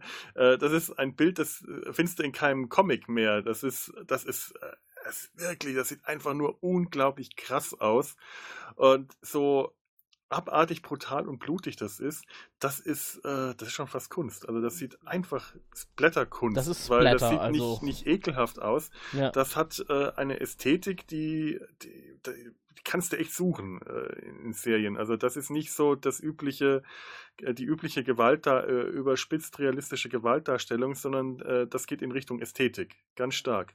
Aber das macht die Serie ja mit allen ja. möglichen Aspekten. Ich meine, das macht die Serie mit der Darstellung von Gewalt. Das macht die der Serie mit der Darstellung von äh, homosexueller und von heterosexueller äh, Aktivität. Mhm. Also ich meine, das macht sie eigentlich in allen Bereichen. Mhm. Gell? Und also, da ist sie immer, da, da, da geht sie immer so weit, um praktisch vom Zuschauer äh, alles zu fordern, sage ich jetzt mal. Gell? Also ähm, und ich finde das aber interessanterweise geht das auch in die ähnliche Richtung mit sehr langatmigen Szenen. Also ich habe ich hab die Serie komplett geguckt. Ich habe da nicht, ich würde nie bei so einer Serie irgendwas vorspülen, gehe mich auf die Idee gar nicht. Ähm, und ich finde, es gibt auch so Szenen, da denkt man wirklich so, oh, Leute, jetzt gebt halt mal Gas hier. Also, wo soll das jetzt drauf rauslaufen? Und dann läuft das aber auf gar nichts bei raus. Da war das halt nur mal so eine Viertelstunde, so eine Episode. Es gibt ja eine ganz tolle Episode, die sich wirklich nur mit so einer Entstehungsgeschichte äh, behandelt. Also hauptsächlich ist eine der, der letzten äh, die äh, spielt um die Geschichte, wie Matt Sweeney, der irische Leprechaun, äh, in, nach Amerika gekommen ist.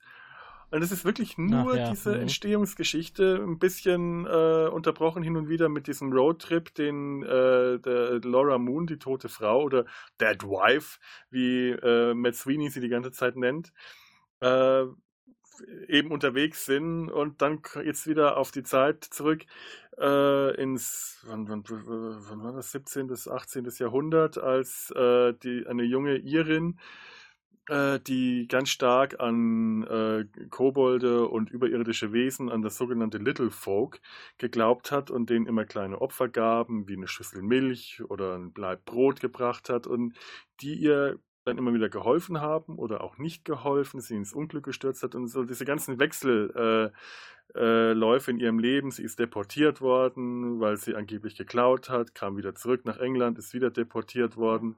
Ja, aber, aber diese langatmigen Handlungen, das äh, ist im Grunde der Gegensatz dazu, dass die Serie genau. auch unglaublich schnell sein kann. Denn es gibt wirklich äh, äh Episoden, da wird, wird in 60 Minuten so viel an Handlungen reingedrückt, dass man sich wirklich beeilen muss, um da gedanklich noch mitzukommen. Und das haben die Macher auch gesagt, dass sie ab und an tatsächlich mal ganz bewusst Szenen eingestreut haben, und das geht jetzt vielleicht in deine Richtung, Olli, ähm, die einfach dazu dienen, mal wieder ein bisschen runterzukommen. Dass sie dann einfach auch die Charaktere mhm. in eine, in eine Position setzen, wo die auch mal Zeit haben, durchzuatmen und das zu verkraften, was sie alles erlebt haben. Und da denken wir hauptsächlich Aber an übrigens, Shadow Moon. Äh, um noch zu dieser Episode zurückzukommen, die Schauspielerin, die die junge Irin spielt, Essie McGowan, das ist dieselbe Schauspielerin, die auch Laura Moon spielt, mit äh, roten Haaren. Das ist mir am Anfang auch erstmal nicht aufgefallen, bis ich, das Gesicht kennst du doch. Und dann blendet das in eine, äh, in eine Szene über, wo Laura und Matt Sweeney unterwegs sind. Ja, natürlich, das ist die. Also es wird ohne das wirklich auszusprechen, eine Verbindung zwischen den beiden hergestellt, dass äh, möglicherweise eine Vorfahrin von Laura äh, Sweeney ins Land gebracht hat. Und hier ist was, da möchte ich nochmal auf die Romanvorlage kommen und auch auf, die, auf den eigentlichen Matt Sweeney, die irische Sagengestaltin. Das ist keine Figur, die sich ähm, Neil Gaiman ausgedacht hat, sondern es gibt wirklich eine irische Sagenfigur, den Leprechaun Matt Sweeney. Er war im 12. Jahrhundert ein König. Er sagt das auch in der Serie, ich war früher mal ein mächtiger König. Ähm, der König, der irische König, ich versuche das mal auszusprechen, äh, Bjuja Hubernia, ich kann es nicht, äh, Bjuja Hubernia, es ist irisch, ich werde es nicht hinkriegen der ähm, den das Glockenläuten des nahen Klosters so wütend gemacht hat, dass er einen der Mönche erschlagen und den heiligen Ronan verletzt hat. Der heilige Ronan hat ihn daraufhin verflucht, woraufhin der König ähm, mitten in einer Schlacht dem Wahnsinn verfallen ist und vom Schlachtfeld äh, geflüchtet ist. In der Serie wird das zwar auch erzählt, aber da erzählt Matt Sweeney nur, dass ihn der, die Aussicht auf den sicheren Tod zum Feigling gemacht hat und er das Schlachtfeld verlassen hat und dass er deswegen Wednesday noch eine Schlacht schuldet. In der irischen Sage irrt äh, der König dann äh, nackt durch die Wälder, klettert auf die Bäume und springt von Gipfel zu Gipfel und singt Lieder, bis er am Schluss in einem anderen Kloster Zuflucht findet, von einer Suppenköchin gefüttert wird und vom eifersüchtigen Mann der Suppenköchin erschlagen wird. Und da sagt nochmal einer, unsere, unser Podcast hat keine Trivia. also wir haben heute ein dermaßenes Übermaß an Trivia. Ich erwarte von allen Zuhörern, dass sie in der nächsten Geschichtsarbeit, wenn es um dieses Thema geht, Götter und, und äh, Pantheone weltweit mhm. äh, Bestnoten erzielen. Hier passiert was auf der Metaebene, was ich ähm, sehr äh, aussagekräftig finde. Denn die Geschichte, ähm, Matt Sweeney äh, erwähnt das im Roman und zwar auch nicht viel länger, als er das in der Serie macht. Ich war mal ein König und so. Es ist nur ein Absatz. Die ganze Geschichte mit Essie McGowan, die wird auch ausführlich erzählt. Es ist eines der längeren Kapitel, nur Matt Sweeney kommt nicht darin vor. Das ist eine Geschichte über eine Frau aus Cornwall und es geht um Pixies. Und äh, die Macher der Serie haben sich gedacht, ach ja Gott, wir äh, geben die Geschichte einfach dem irischen Leprechaun Matt Sweeney. Das ist ungefähr so, als würde man einen ostfriesischen, eine ostfriesische Sagenfigur mal eben in die Alpen versetzen, in die bayerischen Alpen, weil ja beides in Deutschland ist.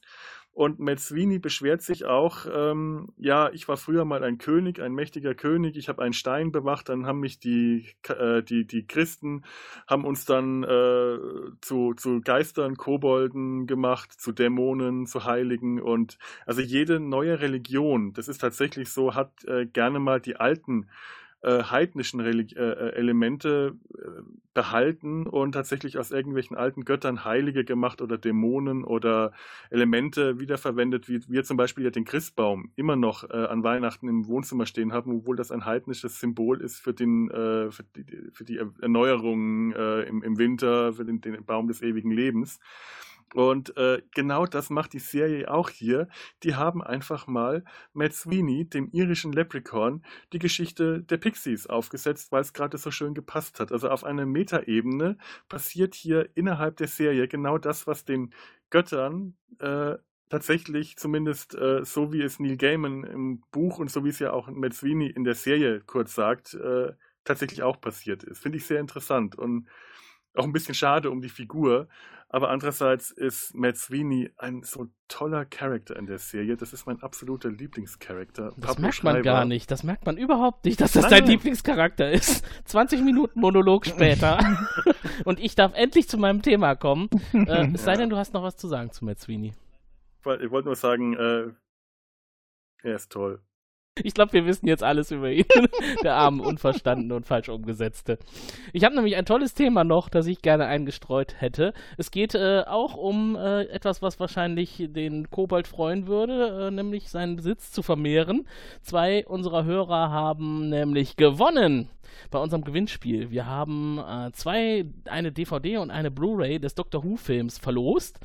Und wir haben jetzt Sieger. Und zwar freut sich über die DVD die Nora Eisner und über die Blu-ray die Ingrid Haschka. Herzlichen Glückwunsch. Herzlichen Glückwunsch. Das, Glückwunsch. Da wir von euch beiden schon die Adressen haben, gehen die Medien in Kürze raus und dann freut sich euer DVD- und Blu-ray-Regal über Zuwachs. Ja, und falls ihr gerne mal in unserer Mailbox für Zuwachs sorgen wollt, dann habt ihr jetzt die Möglichkeit und schreibt euch doch mal unsere E-Mail-Adresse auf oder unsere Faxnummer. Wir kriegen ja immer gerne Faxe. Äh, dazu kommt die reizende Christine jetzt und erzählt euch, wie ihr das machen könnt. Ruft uns an unter Telefon 0221 570 70 70. Schickt ein Fax an 0221 570 70 71 oder eine E-Mail an info@serienrepublik.de. Also ich habe hier noch einen Gott auf meiner Liste stehen, über den wir auf jeden Fall noch ganz groß reden müssen. Und zwar, Moment, ich brauche hier meine Tasse, um das Göttliche Vielleicht bevor, bevor du jetzt äh, loslegst mit dem Gott, wollte ich eine Szene noch zu Ende bringen, wo ich eben angefangen hatte. Ja, mach Und zwar war das die Geschichte mit dem äh, mit der Stretch-Limousine, in der ja, ja, äh, er auf den Technogott gestoßen ist. Denn später sitzt der sitzt in dieser Limousine auch noch eine andere Göttin und das ist dann wieder Gillian Anderson als Mediengöttin. Und die sitzt in einem großartigen Kostüm darin. Ist es euch aufgefallen, wie sie David Bowie. David Bowie verkörpert? ich habe wirklich mehrfach hingucken müssen. Es sah so verdammt gut aus. Ähm, man hätte niemals gedacht, dass da Gillian Anderson hintersteckt. Vielleicht packen wir noch ein Bild in unsere Shownotes, wo man das mal sehen kann. Es ist wirklich ganz toll gemacht, die Maske. Ja, ja. Ja, die Kostüme. Suche such ich eins raus, packe ich in die Show Notes. Ja, und ähm, also da sieht man auch mal wieder, was manche Schauspieler, die man eigentlich sonst nur aus so etwas banaleren Themen kennt, was die so drauf haben. Äh, Gillian Anderson ist eine Spitzenschauspielerin. Mhm. Die war ja auch in anderen Serien schon sehr überzeugend und ich finde sie auch hier wieder super gut platziert und äh, in ihrer Rolle sehr überzeugend. Ja. Was sie in, dem, in der Limousine tut, ja, da braucht man eigentlich im Detail noch nicht so drüber zu sprechen, aber es ist tatsächlich so, sie möchte auch nicht unbedingt, dass ihre Partner Amok laufen und schon viel zu früh den Kampf gegen Wednesday aufnehmen. Und deswegen wird der Techno-Boy wieder an die Leine genommen der übrigens auch zwischenzeitlich sich mal verändert und nicht mehr aussieht wie ein normaler Teenager, sondern, äh, und auch das finde ich sieht sehr geil aus. Felo, vielleicht kannst du das auch nochmal aus künstlerischer Sicht äh, beschreiben, was da passiert. Der verändert sich und aus seinem Körper werden ganz viele Dreiecke, die in unterschiedlichen Regenbogenfarben pulsieren. Oh. Und den Körper nachziehen. Also er sieht dann nicht mehr aus wie ein Mensch, sondern eigentlich eher wie ein, ein nur annähernd menschlich geformter 3D-Körper. Ich kann, ich kann das jetzt gerade tatsächlich nicht besser beschreiben. Ich habe das Bild nicht mehr so richtig im Kopf. Die Szene ist schon zu lange her. Ich bin jetzt aber auch gerade, denke ich, an einen anderen der neuen Götter, Mr. World, der die Globalisierung darstellt, mhm. bei dem man auch sehr viele ähnliche äh, Effekte hat, äh, der auch sich immer wieder verzerrt und verfremdet und äh, in, in Quader und Würfel auflöst. Und, und so Bildstörungen. Äh, Bildstörungen, ne? ja. Mhm. Gespielt ja, von Crispin mhm. Glover. Ja. Und ich, ja. beim Casting hatten sie äh, gesagt, wir brauchen jemanden, der irgendwie ist wie Crispin Glover. Und daraufhin hat sich Crispin Glover zum Casting. Warum nimmt ihr nicht direkt Crispin Glover? ja. Übrigens, die Hauptrolle von Wednesday wird ja gespielt von Ian McShane. Und zu dem wollte ich auch noch was sagen. Mhm. Den kennen wir aus anderen Serien. Äh, geboren 1942 in Lancashire, England. Und äh, der hat schon einiges gemacht.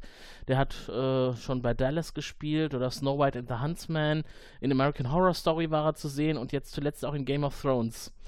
Und der hat hier äh, in seiner Platzierung als Wednesday bzw. Odin in American Gods anscheinend richtig voll eingeschlagen. Die Kritiken, die man dazu liest und hört, sind sehr, sehr gut, ausnehmend gut.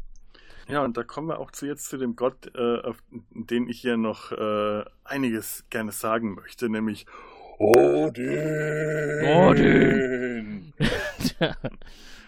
ja, Dann schieß mal los. Ja, also er wird in der Serie durch Ian McShane ähm, zwar vom Typ her ziemlich genauso dargestellt, wie er, also vom Charakter, wie er im Buch ist, nur optisch komplett anders. Odin, also Wednesday, ist im Roman ein nordischer Hühne mit rot-grauem Bart, zwei Meter groß, riesigen Pranken, äh, einem deutlicherem Glasauge als Ian McShane das hier hat und vor allem grauhaarig, also ein, ein grauer Riese, so wie man sich einen nordischen Gott vorstellt. Ian McShane wirkt ähm, auf mich ein bisschen wie Columbo äh, mit seinem Mantel und der wirkt italienisch, die dunklen Haare. Ähm, äh, Tim, du hattest neu vorhin auch einen schönen Vergleich gezogen. El Pacino. El Pacino, ja. In der Pate. Ja. Und äh, das ist erstmal mhm. irritierend, weil man äh, ihn überhaupt nicht mit einem nordischen Gott in Verbindung bringt. Man kriegt ja immer wieder gewisse Hinweise, wenn man sich äh, mit der Mythologie auskennt, die Raben, die unterwegs sind, das Glasauge, der Name Wednesday. Das äh, könnte alles einem das verraten. Wenn man dann den allerdings sieht, fühlt man sich eher an, ein, äh, an, das, an das römische oder griechische Pantheon erinnert. Man, kann, man kriegt den optisch nicht unbedingt äh, mit, mit Norwegen oder Island in Verbindung. Verbindung. Ähm, jetzt ist es aber so, wir hatten das im Vorfeld äh, auch schon mal, wer Mr. Wednesday ist. Und ich, ich erinnere mich, Tim, du hast im Chatroom ähm, äh, ganz groß Zeus geschrieben und das ganz schnell wieder weggemacht, weil du das nicht spoilern wolltest, weil äh, Olli noch nicht so weit war. Und ich, äh, Klugscheißer, der ich bin, geschrieben habe, ethnologisch stimmt das ja eh nicht mit Zeus. ja, stimmt. es ist nämlich so, dass ähm, ich, ich mache mal einen kleinen Exkurs. Ähm, im vierten Jahrhundert wurde die römische Sieben-Tage-Woche in Nordeuropa übernommen. Und zwar zuerst äh, im germanischen Raum am, am Rhein. Und ähm, die, die römischen sieben Tage sind nach, den, nach dem römischen Götterpantheon beziehungsweise nach den Planeten. Dazu zählten damals auch äh, Sonne und Mond, aber auch der Mars, äh, was war, Mars, Merkur, ähm, Jupiter, Venus und Saturn. Das müssten es alle gewesen sein.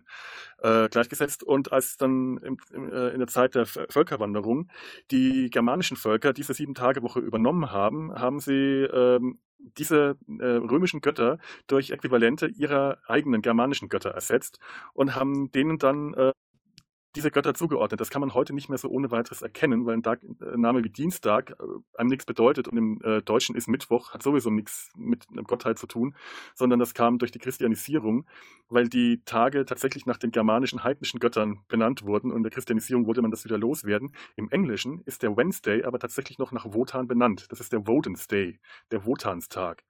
Ähm, Interessanterweise ist das Äquivalent in den römischen, äh, im römischen Sieben-Tage-Woche nicht der Jupitertag, sondern der Merkurtag, der Mercredi im Französischen beispielsweise. Der Jupitertag, der Jovedi, der Tag des Jovis, ähm, ist der, der Donnerstag, der Donarstag oder der Thursday, der Torstag. Denn der war im vierten Jahrhundert tatsächlich das Äquivalent zu Jupiter. Das war der mächtigste Gott zu der Zeit. Nicht direkt der Göttervater, aber der mächtigste Gott und vor allem der Donner- und Blitzeschleuderer, wie das Jupiter war, während Wotan nur der äh, raffinierte, schlaue Gott war, der Gott der Händler und Betrüger. Und das war das Äquivalent zu Merkur, der auch der raffinierte, schlaue Gott, der Gott der Händler und Betrüger war. Und Wotan war zu der Zeit wirklich nur ein, ein äh, raffinierter, ja, äh, ein raffinierter Kerl, der durch die, durch die Welt gezogen ist, meistens getarnt als grauer Wanderer mit äh, langem Bart, grauem Mantel und grauem Schlapphut. Wer da an Gandalf denkt, ist auf der richtigen Fährte. Denn Tolkien hat das ja auch, äh, hat die, die nordischen Mythologien auch stark übernommen. Und Wotan war jemand, der immer auf der Suche war nach Wissen, der immer Ränke geschmiedet hat und Pläne und immer irgendwelche neuen äh, raffinierten Pläne sich ausgedacht hat, um irgendwie an Informationen, Wissen oder seine Macht zu vergrößern. Also der war für die damalige Zeit war das ein raffinierter Gott, der sein Auge als Pfand eingesetzt hat, um aus dem Brunnen der Weisheit zu trinken. Heute denkt man sich, so raffiniert ist das nicht. Der hat das Auge ja nicht wiedergekriegt.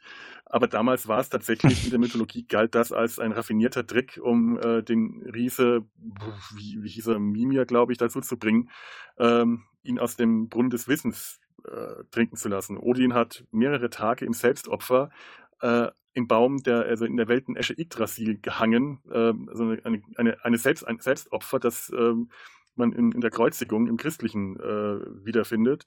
Allerdings mit anderen äh, Motivationen. Odin wollte tatsächlich nur Wissen erlangen. Der hat auf die Weise mächtige Runen, also Zaubersprüche gelernt, weil Odin auch ein Magier ist. Und wir haben es am Anfang auch im, im, im, vor dem Intro gehört, da zählt ja Wednesday auf, was er alles ist, wie viele Namen er hat. Er ist der Gott mit den vielen Eigenschaften und den vielen Namen.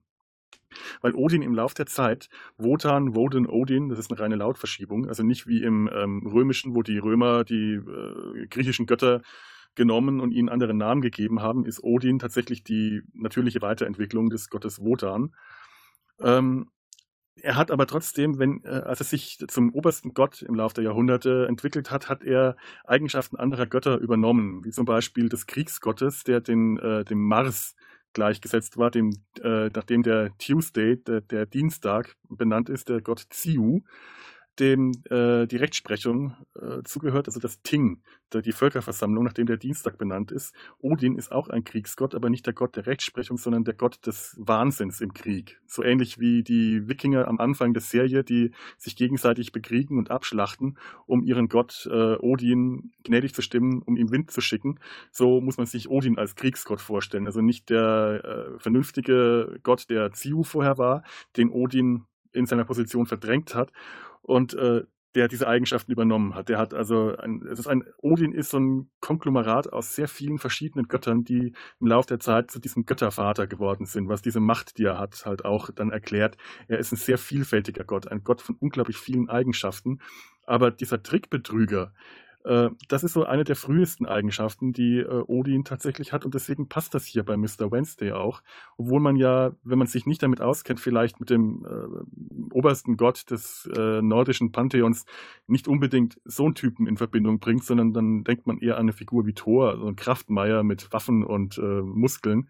Und das ist ähm, Odin eigentlich tatsächlich nicht. Deswegen eigentlich diese etwas kleine Figur, die, die, die Ian McShane da abgibt, also körperlich klein und äh, charmant und raffiniert, tatsächlich finde ich jetzt, seit ich die Serie kenne, sogar ein bisschen besser zu meinem Bild von Odin passt. Ich hätte ihn gerne bärtig gehabt, aber das ist so das kleine Detail, das mir fehlt. Ansonsten bin ich sehr zufrieden, wie Odin hier mit in der Serie dargestellt. Also Wednesday, der Tag des Wotan, das passt meiner Meinung nach. So, ich glaube, jetzt dürft ihr wieder was sagen. Und am Samstag kommt das Samstag. Ja. Das war aber sehr interessant. Also äh, ja, da steckt eine Menge, da steckt eine Menge drin. Und wenn man das nur so guckt, also ich kann jedem nur empfehlen, das mal zu gucken, ähm, aber das, äh, da, da, man fragt sich sehr viele Dinge, die nicht, die nicht so richtig klar sind. Und ich glaube, man braucht. Wie hast du nicht so eine Abhandlung Man braucht so ein Felo eigentlich. Also Felo, da vielleicht, dass du da nochmal deine Telefonnummer durchgeben könntest, dass die Leute dich anrufen. Weil ich glaube, ohne, Sekunde, ohne 0, die 2, Möglichkeit 2, bleibt einem vieles verschlossen. Ich habe das aber auch ne, aus einem äh, schönen Hörbuch, das ich in der Hinsicht äh, über Mythen und Sagen empfehlen kann. Mal schauen, ob ich das hier habe. Äh, Michael Köhlmeier, der hat sehr viele Vorlesungen, Bücher und Vorlesungsreihen über Mythologien, über griechische, nordische und, äh, äh, und christliche gehalten. Und der hat auch eine Vorlesungsreihe über die nordischen Mythologien. Äh, das heißt äh, Mythen und Sagen des Nordens. Da kommt das mit den Wochentagen vor. Und da erklärt er auch ganz genau, was es mit den anderen Wochentagen, die ich jetzt alle ausgelassen habe, auf sich hat. Wie zum Beispiel der Samstag, der Saturday äh, entstanden ist und warum der in einigen skandinavischen Ländern der Logestag ist. Der, der Tag, unter Umständen mit dem äh, nordischen Gott Loki in Verbindung gebracht hat, äh, worden ist, weil man den Saturn äh, zur Zeit der äh, Christianisierung der Völkerwanderung ähm, mit dem, dem Satan in Verbindung gebracht hat, einfach ein, ein, als Missverständnis und weil die satanischste Figur im nordischen Götterpantheon der Trickstergott Loki ist. Vielleicht werden wir den ja auch noch zu sehen kriegen, vielleicht in Staffel 2. Ich verrate nichts. Es sei denn, ich auch der ist wieder von Marvel gebucht. Ich verrate nichts. Tralala. Übrigens. Äh, Und ich weiß Loki, es nicht. Ich habe mich tatsächlich bisher nur mit ja. der ersten Staffel beschäftigt. Weiß denn überhaupt schon jemand, ob Staffel 2 schon in, in Vorbereitung ist? Nein, keine Ahnung. Hm, weiß wieder keiner hier. aber ich gehe mal davon Ahnung. aus. Also. Ich hoffe es aber sehr, weil ich sag mal, die erste Staffel hört ja praktisch komplett mittendrin. Also ich sag mal, ist, also, ich wüsste nicht, woran mhm. man das festmachen kann, dass da logisch die erste Staffel endet. Also das hätte auch genauso eine Viertelstunde vorher oder eine Viertelstunde nachher sein können. Das hört halt einfach irgendwo auf. Ich denke mir, die haben irgendwann auf die Uhr geguckt, gesagt, äh, ist rum jetzt, gell? müssen wir aufhören. Ja, ja. Da haben die gesagt, naja, machen wir halt in Staffel 2 weiter. Kommt mir leider auch so vor, denn ähm, nach dem Buch ist man da ungefähr am ersten Drittel. Das Buch ist aber tatsächlich in drei Teile aufgeteilt und das ist nicht das Ende des ersten Teils. Also es ist, äh, da habe ich mir auch gefragt, hätten sie da nicht noch eine Folge machen können? Es macht keinen Sinn, hier aufzuhören. Aber ähm, geplant sind ja drei Staffeln, für jedes Drittel des Buchs äh, eine, nur ob die schon in Produktion ist. Also bei, bei Serienjunkies ist auf jeden Fall Staffel 2 schon TBA, also to be announced, angekündigt. Äh, allerdings noch ohne irgendwelche, irgendwelche Quellen dazu aber es würde mich sehr wundern. Also ich glaube, man kann so eine Serie nicht mit einer Staffel irgendwo hängen lassen. Mhm. Da muss man nachliefern. Und wenn es jetzt nur eine zweite wird, wo dann alles schnell, schnell zu Ende geführt, obwohl das würde ich glaube ich auch nicht haben wollen. Wobei Staffel 1 endet ja schon recht äh, bombastisch. Äh, gut, danach ist äh, viel, viel äh, theoretisch Aufbauarbeit zu leisten. Vielleicht beschäftigt sich Staffel 2 damit ohne jetzt zu sehr ins Detail gehen zu wollen. Ja, also ich, ähm, ich weiß ein bisschen, wie das jetzt im Roman weitergeht, aber da sie tatsächlich sehr vieles andere strukturiert haben, nützt mir es unter Umständen nicht viel, aber äh, es käme dann im Roman jetzt erstmal ein Zwischenteil und dann ein furioses Ende, wie es halt in so einem, einem Dreiakter dann auch, dann auch üblich ist. Aber wie gesagt, äh, das kann alles ganz anders kommen. Ich hoffe, dass es, wenn sie es ändern, ähm, wie gesagt, eine Stelle, die ich dann im Roman nicht gut finde, besser machen. Und die Chancen stehen, finde ich, recht gut, dass sie es tun. Das wäre also für mich, ähm, ich, ich, ich freue mich, wie es weitergeht und bin da wirklich sehr gespannt. Ähm, das, das kann auch spannend werden. Womit wir dann eigentlich auch schon beim Fazit wären. Selten hat eine Serie so viel inhaltliche Bombastik bereitgehalten wie American Gods. Andere Serien machen das auf andere Weise. Game of Thrones ist auf seine Art und Weise auch bombastisch, aber hier äh, ist es auch noch verpackt in eine dermaßen fantasievolle Umverpackung, dass man im Grunde nie weiß, was passiert jetzt in der nächsten Sequenz und auf welche Art und Weise werde ich jetzt wieder in den Strudel des Wahnsinns gezogen, den sich Neil Gaiman da ausgedacht hat. Ähm, insgesamt, auch was die Effekte angeht, finde ich, dass das eine sehr gelungene Serie ist, wo ich mich auch sehr freuen würde, wenn es da weiter ginge, mit äh, hervorragend besetzten Schauspielern. Ich glaube, es hat sich auch tatsächlich hier bewährt, dass der Autor des Buches eng zusammenarbeitet mit dem Produktionsteam und dass das Produktionsteam keines ist, was so völlig auf der grünen Wiese entstanden ist, sondern dass da tatsächlich Personen dabei sind wie Brian Fuller, die ja auch aus der Serie Hannibal schon ähnliches Material im Hinterkopf haben, was hier also auch adaptiert werden kann oder zumindest von der Erfahrung profitiert werden kann. Insgesamt der Stil und die Machart stehen für mich bei der Serie im Vordergrund. Ich finde, das ist großartig gelungen und man merkt die Liebe zum Detail. Ich könnte es mir, glaube ich, jetzt auch tatsächlich noch ein drittes Mal anschauen, die ganze erste Staffel, und ich wette mit euch, dass mir da vieles noch auffallen würde, was mir bei den ersten beiden Malen nicht aufgefallen ist. Insofern von mir volle Punktzahl in der Wertung, Daumen nach oben. Wie sieht's bei dir aus, Olli? Ähm, also erstmal außergewöhnlich, sehr außergewöhnlich, ähm, anstrengend, aber das sollte einen nicht davon abhalten.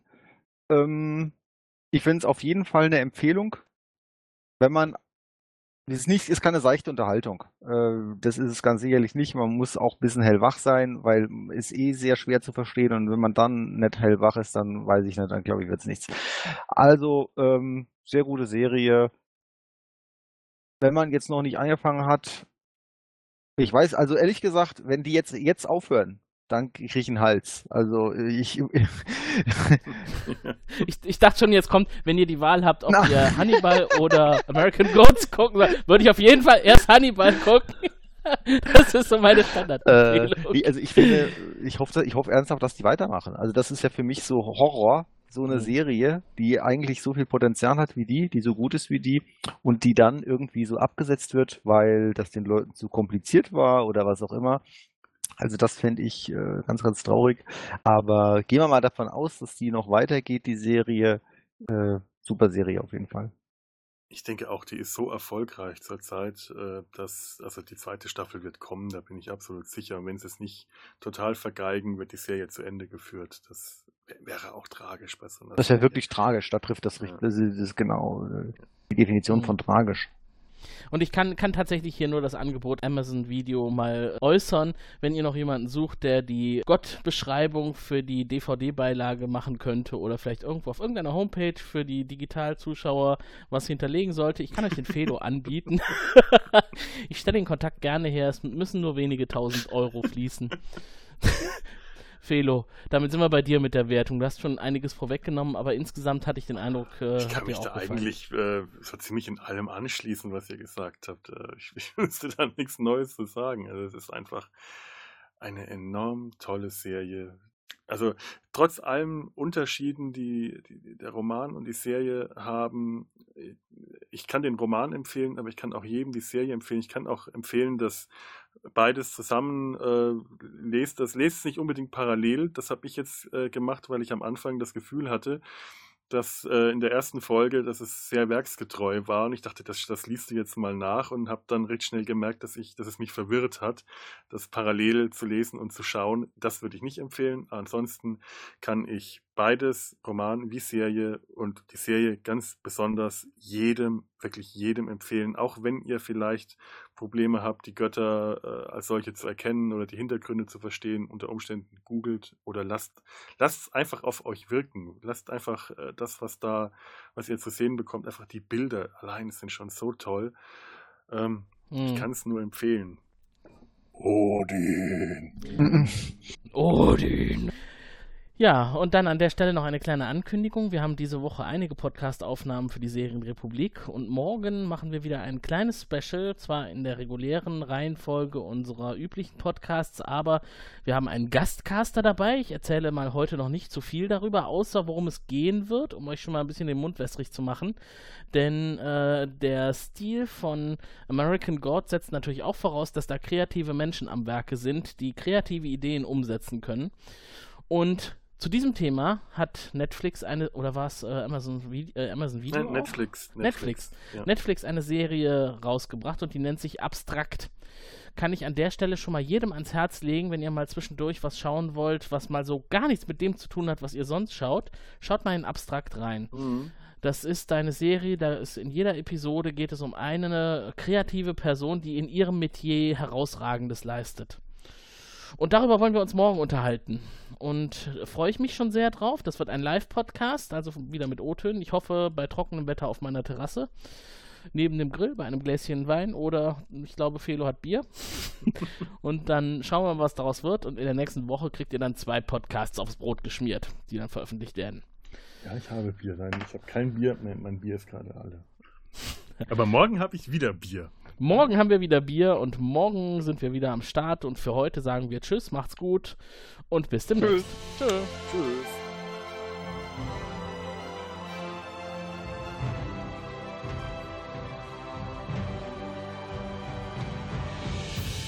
Flieht, ihr Narren! Ich bin... Oh!